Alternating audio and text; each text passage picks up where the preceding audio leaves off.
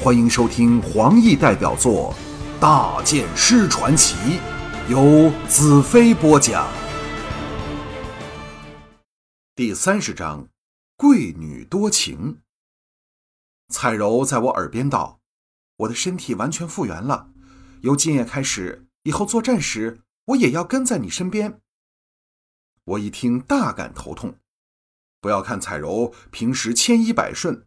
可是他一旦下定决心，这世上便没有人能改变他。我不禁叹道：“听男人的话，不是闪灵族女人的美德吗？”彩柔自有她一套的道理，慷慨陈词道：“入乡随俗，在净土，女性意见最受男性尊重，这是我刚才在宴会里学的道理。”我大笑道：“去你的！什么尊重？不要被这些净土男人奉承两句，就冲昏了你的小脑袋。”彩柔招架不住，向站在我身旁的尼雅求救道：“尼雅，帮我！”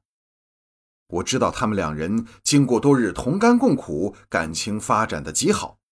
为防他两人结成联手之势，我故意冷哼道：“哼，事实俱在，岂容狡辩？”尼雅扑哧笑了起来，道。净土的确有这风俗，当一个男人喜欢另一个男人的女伴时，是可以用贵重的物品来交换的。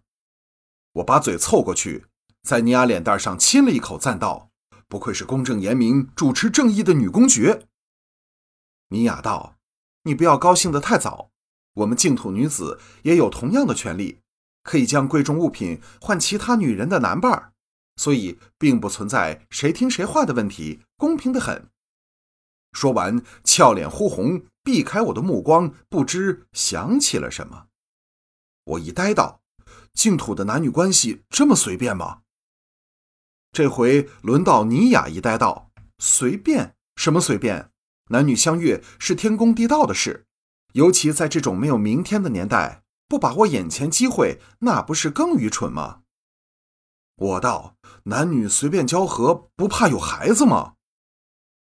尼雅眼中闪过奇怪的神色，垂头轻轻道：“生孩子是女性的权利，净土的女人自幼便被传授各种方法，可以和某个男人生孩子，又或者不生孩子。”我心中一震，向他望去。尼雅避开我的眼光道：“不要问我，净土女性有权不回答这个问题。”这回轮到彩柔好奇心大起。向尼雅问道：“我今天见到很多人，为何从没有人介绍他或者他的……嗯？”他转头向我以帝国语道：“净土与妻子和丈夫怎么说？”我呆了一呆，喃喃道：“年家好像没有教过我怎么说。我记得曾问过年家，结婚的净土语怎么说？他回答，在净土是没有结婚这回事的，男女喜欢便走在一起，不喜欢立即分开。”当时我还以为他在说笑。难道净土男女只有情人关系，没有夫妻关系？尼雅抗议道：“你们再用我不明白的话交谈，我就进房拿出圣剑杀了你们！”我和彩柔齐声大笑。我叹道：“这真是个杀人不眨眼的年代。”这次轮到尼雅笑弯了腰，我忍着笑蹲坐了下来。脊背靠着露台冰冷的外墙，自逃出帝国之后，我从未试过这样开怀和无忧无虑。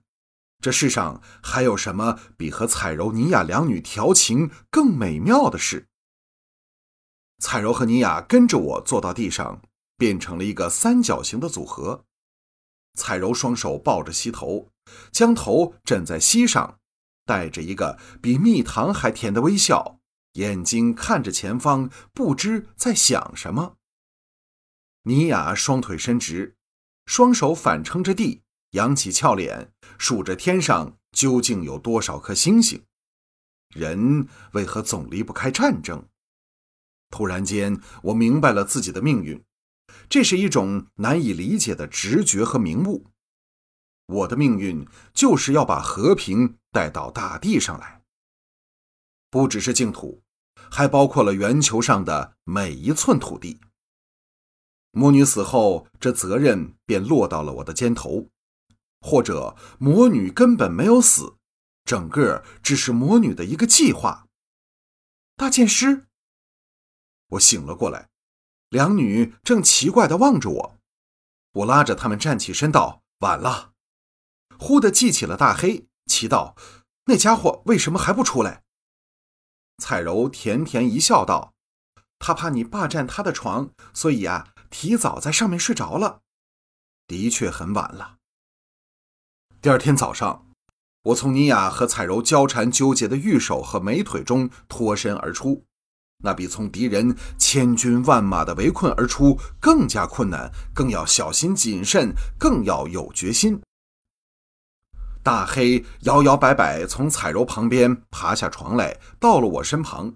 啪嗒一声，又躺在地上。我静静的穿衣，眼光却离不开昨晚整夜狂欢的美女。她们露在被子外面，凝脂般的肌肤，金黄和乌黑的秀发，编织出这世上最美丽的图画。不知凤香的妙笔能否在画布上将这一切重现出来？我将魔女刃插在背上。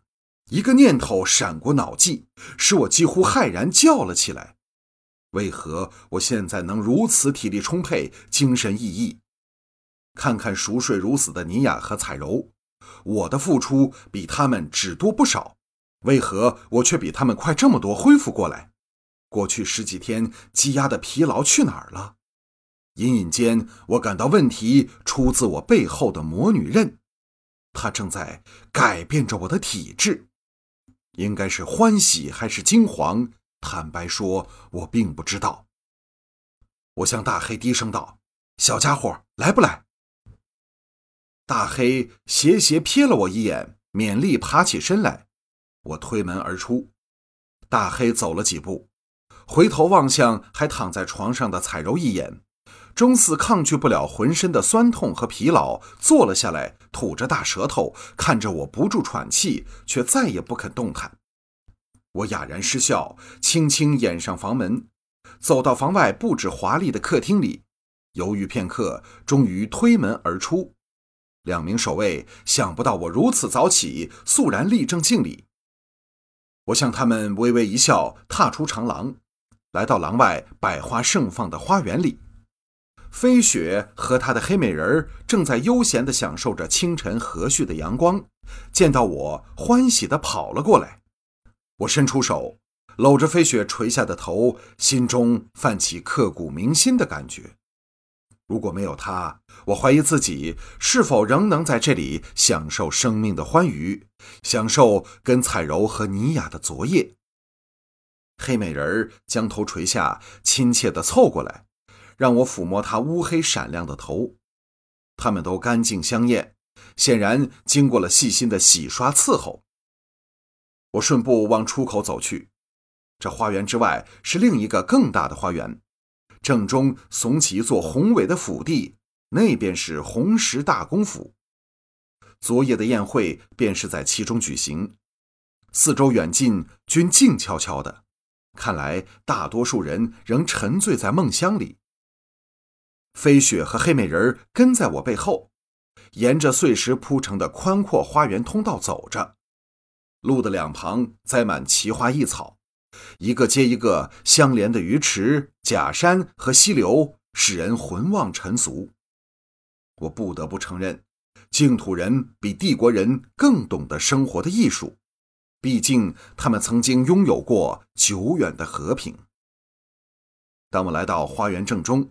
另一条更宽阔的碎石路横伸过来，与我走的路形成十字形。大路另一端是大花园出口，也是通往红石大公府外围墙出口的路。我伸手拍拍飞雪道：“飞雪，跟你的美女留在这儿，我自己出去走走。”飞雪一声轻嘶，用鼻子碰了碰我的头，转身带着黑美人走回内圈。这回轮到我呆了起来，飞雪竟似能听懂人言。不过，自从我知道了魔女和大元首的来历后，已没有什么事是不能接受的。我边走边想，步出了花园之外的广场，大公府宽厚的城墙将平民的住宅分了开来，整个广场连一个士兵也没有，只有大门旁和城墙上两座望楼里有几名守卫，看来有一半也睡着了。我心中欣慰，若非胜了这漂亮一仗，飘香城怎能如此松弛，如此宁静？我正犹豫着要不要出府走走，看看飘香城内的居民和街道，那一定是美妙的感受。这时，一阵蹄声在背后骤然响起，由远而近。我扭头后望，只见一骑由花园冲出，策马者红袍白靴，长及肩头的金发潇洒漂浮，向我追来。原来是红石大公的女儿，红晶的妹子，贵女红月。